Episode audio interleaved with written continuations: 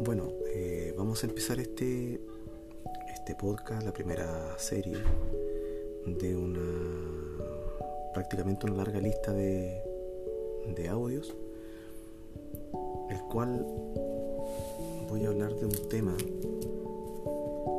que a mí me apasiona, uno de los temas que me apasiona mucho de hablar de Jesús.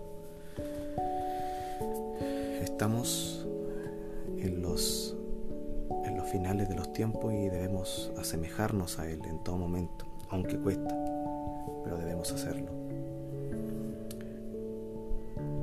Partiré con algo muy, eh, algo muy particular. Bueno, como título de este, este audio se llamará Lo maravilloso que es Jesucristo, nuestro Padre Celestial. En este mundo, para comenzar, en este mundo jamás hubo un ser, jamás hubo una persona que haya resistido, que haya aguantado tanto por lo que soportó y lo que aguantó Jesús. Fuera de especulaciones, fuera de, tabúes que la gente inventa sin tener alguna base, sin tener algo eh, por dónde sostenerse. Jesús fue tentado en todo, pero jamás cometió pecado. El maravilloso amor que Jesús tuvo, su amor, culminó en su muerte voluntaria en la cruz, en la gloria que él tenía, su resurrección, después su regreso al cielo después donde va a volver desde el cielo, va a volver a buscar a sus hijos. Entonces, hay muchas cosas que debemos preguntarnos, como es esas. ¿Desde cuándo? La primera pregunta, ¿desde cuándo existe Jesús? ¿Desde cuándo? ¿En qué momento Él se presentó como hijo? La palabra dice en Juan capítulo 1, versículo del 1 y 2 dice, en el principio ya existía el verbo, y el verbo estaba con Dios. Él estaba desde el principio con Dios. El verbo es la palabra. Muchas traducciones dicen que la dice la nueva traducción internacional, nueva traducción latinoamericana. El verbo es la palabra de Dios.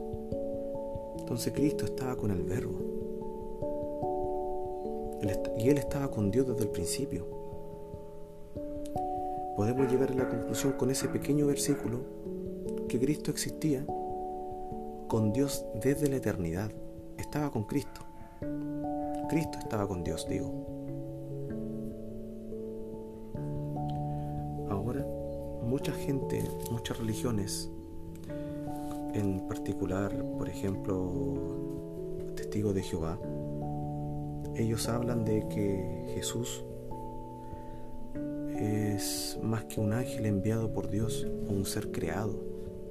Muchas religiones como testigos de Jehová, mormones, eh, religiones, eh, los musulmanes, ellos creen que Jesús fue un profeta, uno, fue un ángel u otro, fue prácticamente un ser creado por Dios con casi una autoridad como Dios, pero no se le atribuye ninguna de esas tres que nosotros creemos como cristianos y que la palabra nos indica.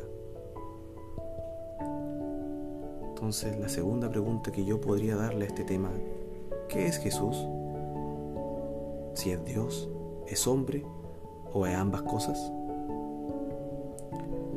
Jesucristo es plenamente divino, más que nada es divino en su totalidad. Como dice Colosenses capítulo 2 versículo 9 dice, en Cristo habita corporalmente toda la plenitud de la deidad. Cuando se habla de plenitud, se habla de un estado, un estado de eterna, un eterno completo divino que aborda toda la deidad.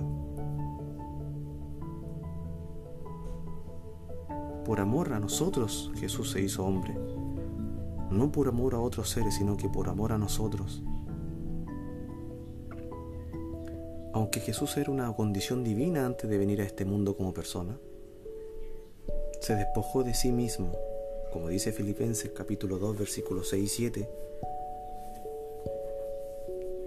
dice, aunque era de condición divina, se despojó de sí mismo, tomó la condición de siervo y se hizo semejante a los hombres. Entonces podemos dar a entender que siendo un hombre, un Dios en el cielo junto con el Padre, salió del Padre, como dice Primera de Juan, capítulo 1, versículo 1 y 2. Salió del Padre para estar con nosotros, entregando su vida. Pero ahora, ¿por qué fue llamado Jesús? ¿Qué lo motivó? ¿Qué lo instó a, a dar su vida por nosotros? En Mateo capítulo 1, versículo 21 al 23 dice, lo llamarán Emanuel, que significa Dios con nosotros. Lo llamará Jesús porque Él salvará a su pueblo de sus pecados. Lucas capítulo 1, versículo 32 dice, será grande y será llamado Hijo del Altísimo, siendo un ser majestuoso, la representación de amor en el cielo, en la eternidad, en el universo, se hizo hombre. Y nombre llamado Emanuel. Él es nuestro creador. Juan 1.13 dice, todas las cosas fueron hechas por Él, y nada de cuanto existe fue hecho sin Él. Aquella deidad en el cielo, Padre, Hijo y Espíritu Santo, fueron ejecutadas y direccionadas por Jesús en nuestra creación. Colosenses capítulo 1 versículo 16 dice, por Él fueron creadas todas las cosas, las que están en los cielos y las que están en la tierra. Todo fue creado por medio de Él y para Él. Aquí no me está hablando de otro Dios Aquí me está hablando netamente de Jesús, nuestro Creador.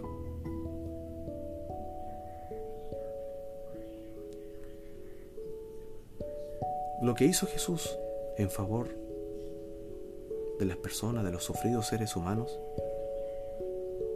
tal cual como lo habla el libro de Hechos de los Apóstoles, capítulo 10, versículo 38, dice, Jesús de Nazaret pasó haciendo el bien y sanando a todos los oprimidos.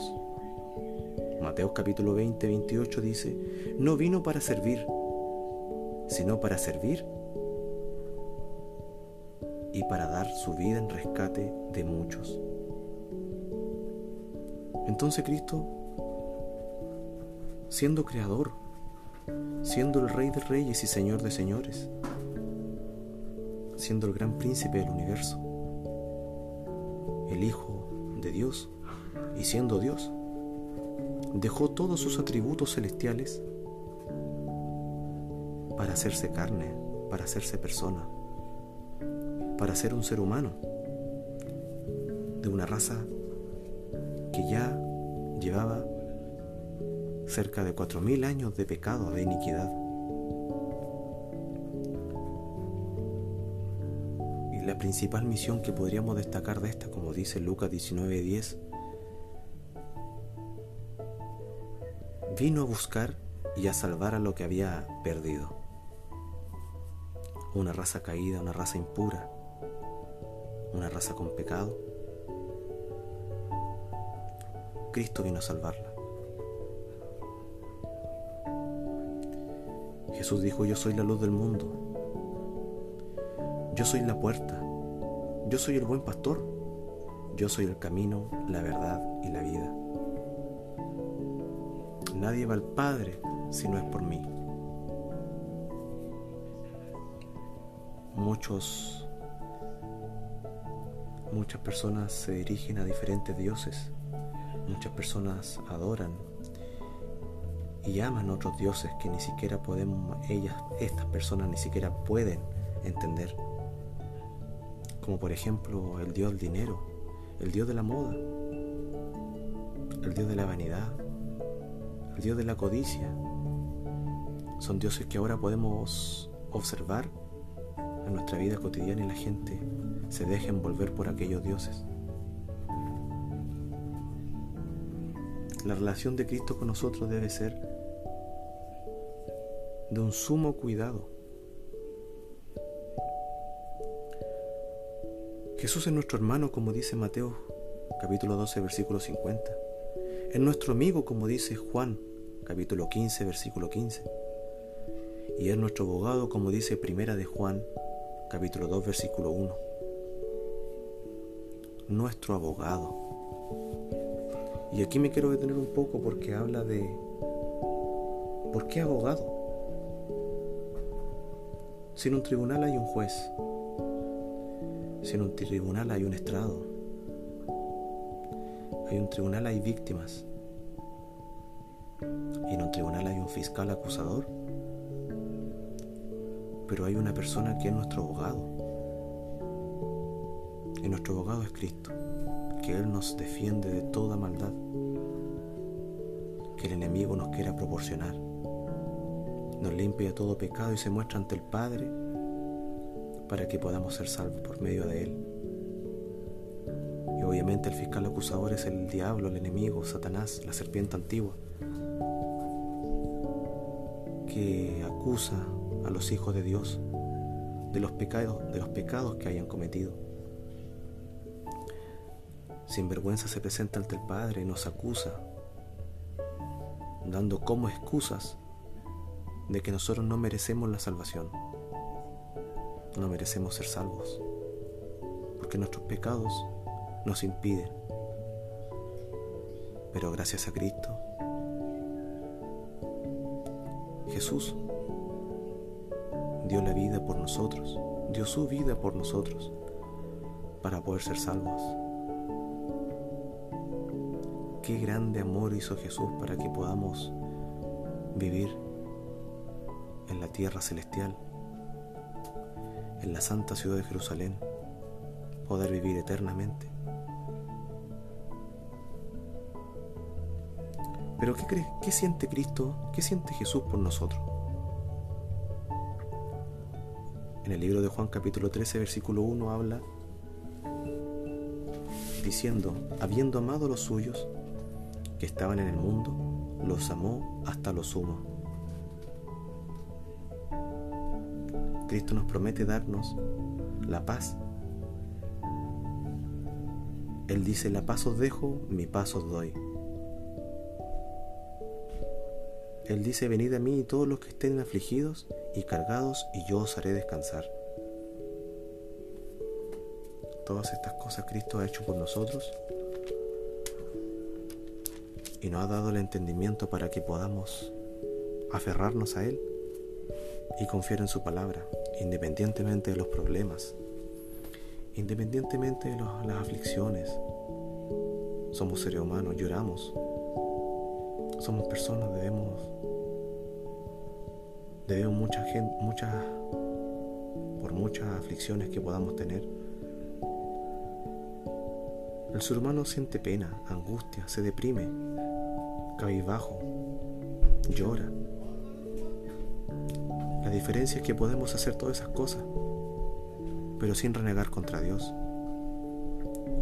Debemos levantarnos. Jesús nos da el perdón. En el libro de Juan capítulo 8 versículo 11 dice, ni yo te condeno, vete, y desde ahora no peques más. Nuestro Padre también nos dice en Juan capítulo 11 25, versículo 25, dice, yo soy la resurrección y la vida. El que cree en mí, aunque muera, vivirá. Podemos morir sin importar la manera como muramos. Pero si morimos en Cristo, tendremos vida eterna. hay una de las promesas que Cristo hizo a nosotros, que está también en el libro de Juan capítulo 14, versículo 3, dice, Cuando me vaya y os prepare lugar, vendré otra vez y os llevaré conmigo, para que donde yo esté, vosotros también estéis. Qué gran maravilla es la que tenemos ahora. ¿Y ahora qué debo hacer? ¿Qué debo hacer yo como cristiano? Que estoy emprendiendo la palabra, que estoy conociendo a Cristo. El libro Hechos de los Apóstoles dice, dice, capítulo 16, versículo 31, dice, cree en el Señor Jesucristo y serás salvo, tú y tu casa. Muchas veces has sentido el llamado. Hay algo que en tu corazón que te llama a acercarte a Dios? ¿Has sentido esa necesidad de querer estudiar la Biblia? ¿De que todo está mal en tu vida? ¿Has sentido ese pesar? ¿Has querido desahogarte pero ni siquiera con tus amigos has podido?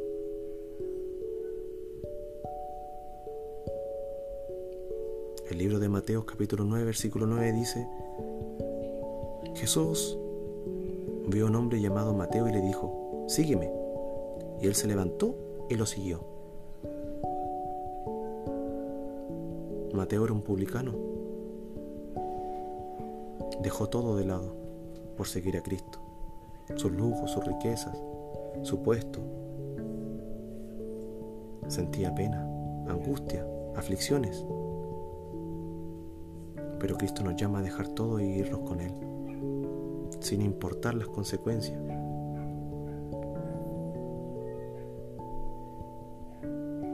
Permaneced en mí y yo en vosotros, dice Jehová. Yo soy la vid, vosotros las ramas. El que, el que permanece en mí y yo en él, éste lleva mucho fruto, porque separado de mí nada pueden hacer. Juan 14, Juan 15, versículo 4 y 5. Juan capítulo 15, versículo 4 y 5. Hay hartas respuestas para todas las preguntas que se necesiten hacer. Seguid el ejemplo de Cristo en todo. El Señor nos dice, ejemplos he dado para como yo es yo os he hecho, vosotros también hagáis.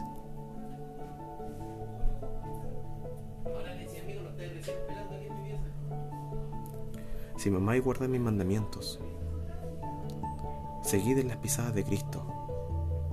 Primera de Pedro capítulo 2 versículo 21 dice, para esto fuisteis llamados, porque también Cristo padeció por vosotros, dejando ejemplo para que sigáis sus pisadas. Ahora te quiero invitar, ¿cuál será tu decisión? ¿Cree usted que Jesucristo es Dios? ¿Crees tú que es su creador y su salvador? ¿Desea unirse a Él y seguir sus elevados principios? Debemos pensar muy bien en nuestras acciones, nuestras palabras, la manera de pensar, nuestros actos con el prójimo, con nosotros mismos.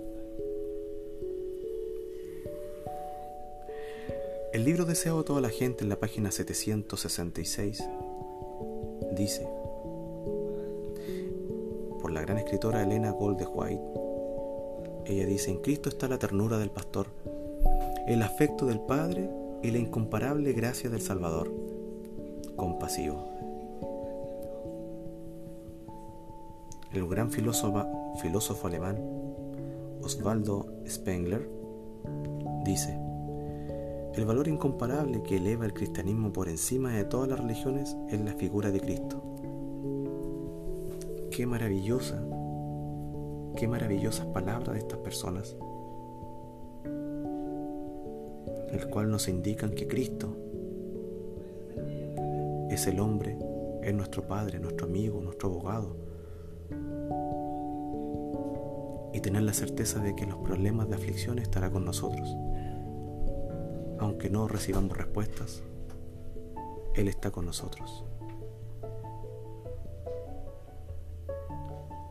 Que estén bien. Cuídense. Y bendiciones a todos los que me, los que me están escuchando. Saludos y no olviden de seguir este podcast.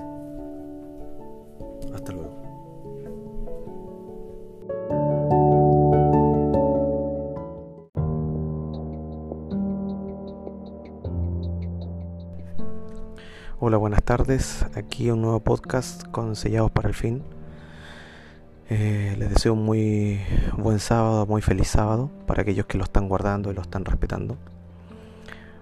Voy a comenzar eh, con un tema teológico en general sobre la existencia de Dios.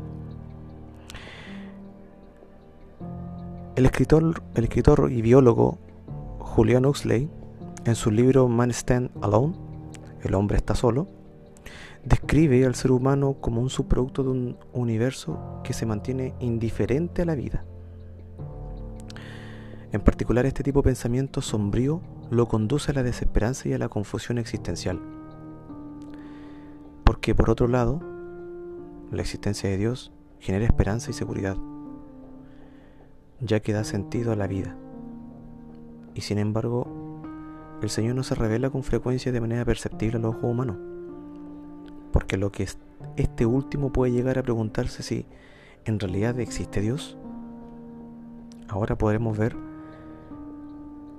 y debemos analizar si la Biblia habla sobre la existencia de Dios. La Biblia comienza hablando de la existencia de Dios.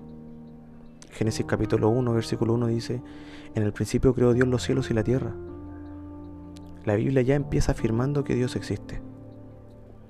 No discute el hecho, ahora simplemente declara que Dios es el creador de los cielos y la tierra, como lo habla en Éxodo capítulo 20 versículo 11, como también lo habla en Salmos capítulo 19 versículo del 1 al 6, Hebreos capítulo 11 versículo 3, Colosenses capítulo 1 versículo 16 al 17. No intenta probar racionalmente su existencia. Nadie puede hacerlo pero tampoco se puede aprobar que no exista. Si Dios lo quisiera, podría aparecer y mostrarse de manera visible, pero no lo hace. Desde la caída, no pudo volver a hablar cara a cara con el hombre, porque condescendió a revelarse a través de sus profetas, quienes registraron sus mensajes en las escrituras. Ahora, sin embargo, Dios no nos, no nos ha dejado a ciegas a nosotros nos ha dado abundantemente evidencia para creer en su existencia. Nada más que eso. La, evidencia de su existencia, como habla Romanos capítulo 1, versículo 20, dice, lo invisible de Él, su eterno poder y su deidad, se hace claramente visible desde la creación del mundo y se puede discernir por medio de las cosas hechas. Por lo tanto, no tienen excusa. Entonces todo lo que demuestra la plenitud, todo lo que demuestra la creación de Dios, los cielos, la tierra, el mar, la fuente de las aguas, las estrellas, las nubes, los animales, dan el reflejo de que Dios hay un creador que creó aquellas criaturas. Hay una, una mente poderosa e inteligente un artista inteligente que creó aquellas criaturas. La, realidad imperceptible se puede apreciar a través de lo que es observable. Si alguien afirmara que un ordenador o una computadora, digo, eh, apareció de la nada, sería considerado como un desequilibrio, ¿no? Una máquina tan sofisticada no puede haber surgido de manera accidental no puede haber, no puede haber eh, surgido de manera accidental, ni crearse de la nada. O sea que tal, tal vez no conozcamos al fabricante, pero alguien tuvo que haber dado origen a dicha máquina extraordinaria. Nosotros también podemos saber que existe un creador. Gracias a todo lo que ha creado, como dice Hebreos capítulo 3 versículo 4, dice, toda casa es hecha por alguien pero el que hizo todas las cosas es Dios. Entonces podemos ver reflejado en la tierra, en todo lo que nos rodea, que hay un creador detrás de una, de una mano poderosa, de una mente inteligente, súper inteligente, que lo hizo todo para que nosotros no tengamos excusas. Ahora podemos haber, podemos hacer y realizar la siguiente pregunta. Como lo habla la Biblia, ¿de qué nos hablan los cielos? En Salmos capítulo 19, versículo 1 dice, los cielos cuentan la gloria de Dios y el firmamento anuncia la obra de sus manos. Escuchen bien, los cielos cuentan la gloria de Dios y el firmamento anuncia la obra de sus manos. Aquí hay un argumento cosmológico de la existencia de Dios. Se fundamenta en que el universo debe tener una primera causa. No hay efecto sin causa. La ley, la tal llamada ley causa-efecto. Mucho de lo que vemos en la tierra, el mar y el cielo, son demostraciones de orden, belleza y exactitud, adaptación y planificación inteligente, nada más que eso. Ahora podemos decir que es admirable contemplar la maravilla de un cielo estrellado. Podemos ver el cielo que está estrellado. La inmensidad del tamaño, peso, velocidad, número, distancias y temperaturas de billones de planetas y estrellas. También el cálculo preciso y la coordinación de peso, movimiento, velocidad, temperatura y órbita de cada uno de ellos habla de un creador Nada es por así. Si el planeta Tierra se moviera unos metros más al Sol y se moviera unos metros alejado del Sol, habrían consecuencias fatales en el universo y habrían consecuencias fatales dentro del planeta Tierra para los seres humanos. El cómo en sí confirma en el creyente la convicción de que Dios existe. Sencillamente es eso. Ahora vamos a pasar a hablar en el cuerpo humano. Vamos a demostrar esto en el cuerpo humano bíblicamente. ¿Cómo se revelan las maravillas del, cuerpo humano la existencia de un Dios, de un creador, un hacedor? Vayamos de nuevo al salmista, Salmo 139, versículo 13 al 14 dice, Tú formaste mis entrañas, me hiciste en el vientre de mi madre te alabaré porque formidable y maravillosas son tus obras. Estoy maravillado y mi alma lo sabe muy bien. Este es el argumento antropológico, está basado en la realidad de la condición humana, sus estándares morales y su búsqueda de un ser superior. En sí, podemos ver que la estructura humana es un mapa sofisticado, desde el punto de vista científico obviamente, eh, es, difícil, es difícil concluir que el cuerpo humano sea meramente el resultado de la casualidad. Por ejemplo, los huesos, los músculos, voluntarios e involuntarios, el, cerebro, la piel, los ojos, los oídos, etc. Todo esto no son fruto de un accidente. Pensemos un poquito solamente en el ADN. El código genético hereditario que concentra millones de datos en cada célula esto sugiere que hay un ser inteligente detrás de todo. La información no puede surgir de la nada. Para nada. Ahora, para ustedes, ¿de qué manera le, de qué manera el instinto de Dios que el ser humano posee apunta hacia la existencia divina? Escuchen bien. ¿De qué manera el instinto de Dios que el ser humano posee hacia la existencia divina?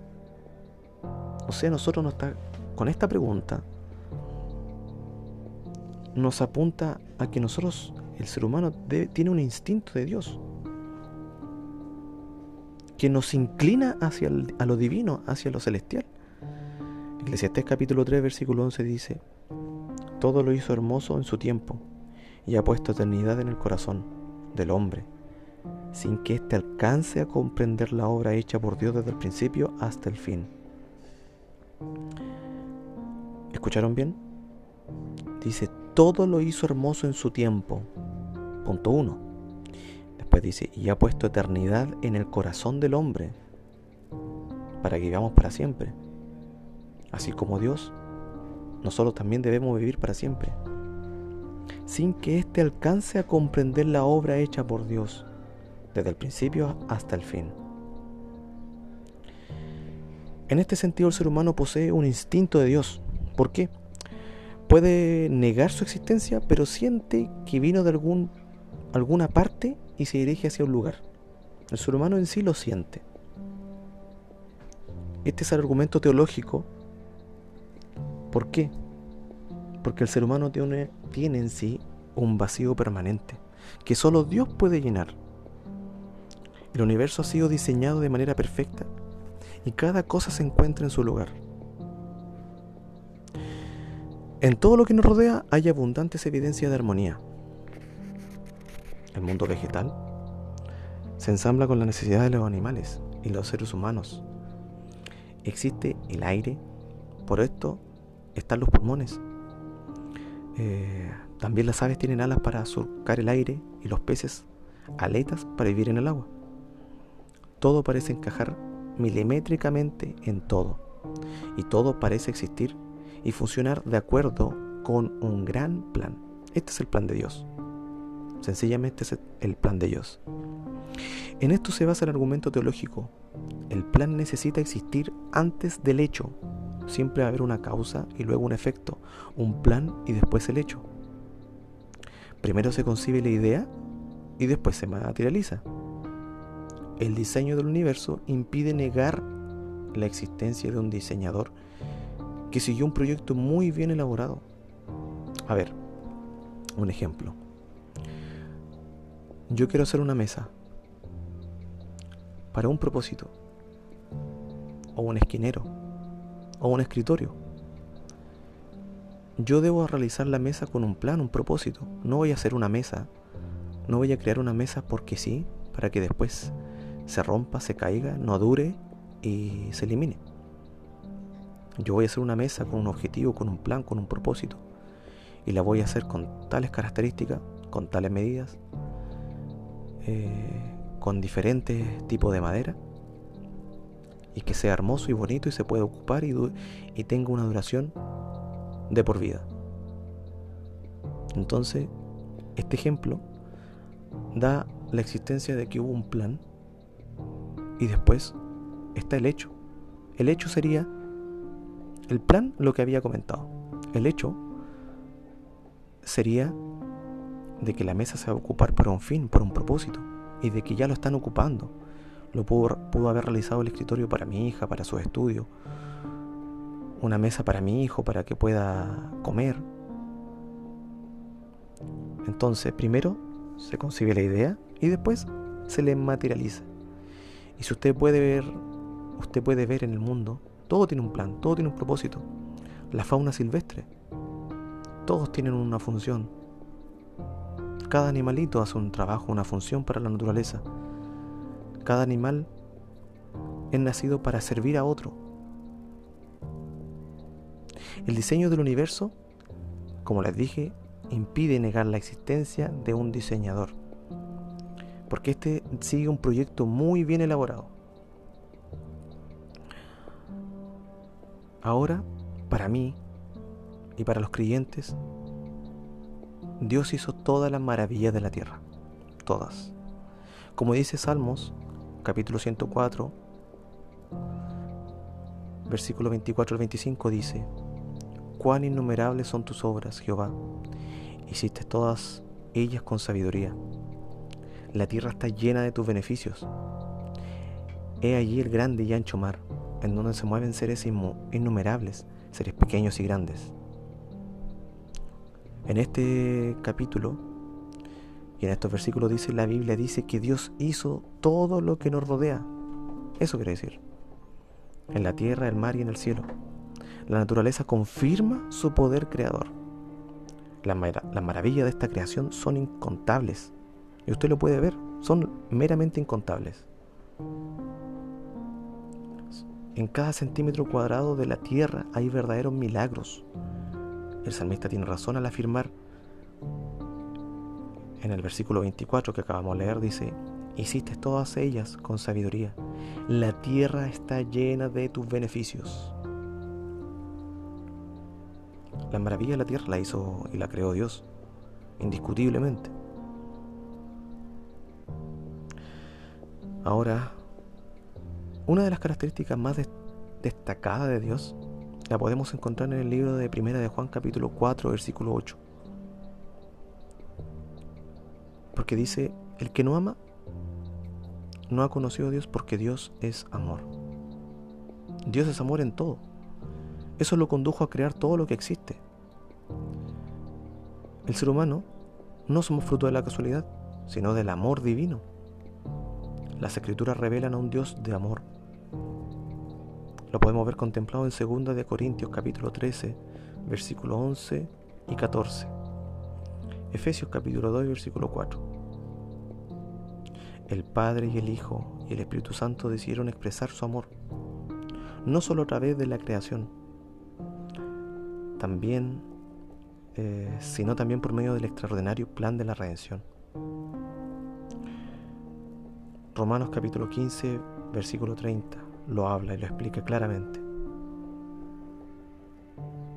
Por esto, por esto es que el salmista dice, te alabaré porque formidable y maravillosas son tus obras. Estoy maravillado y mi alma lo sabe muy bien. Salmos capítulo 139, versículo 14. La duración del amor de Dios. ¿Cuánto dura? ¿Hasta qué espacio puede durar? ¿Hasta qué cantidad? Me voy a basar en el libro de Jeremías. El profeta Jeremías capítulo 31 versículo 3 dice, Jehová se manifestó hace ya mucho tiempo diciendo, con amor eterno te he amado, por eso te prolongué misericordia. Y dice, te prolongué mi misericordia. Es una misericordia de amor. Como habla Romanos 16, 26, Dios es eterno por lo tanto, su amor también lo es. El ser humano tiene esta conciencia de su temporalidad delante de la eternidad del amor de Dios. Dice, Dios mío, no me cortes en la mitad de mis días. Por generación y generación son tus años. Desde el principio tú fundaste la tierra y los cielos son obra de tus manos.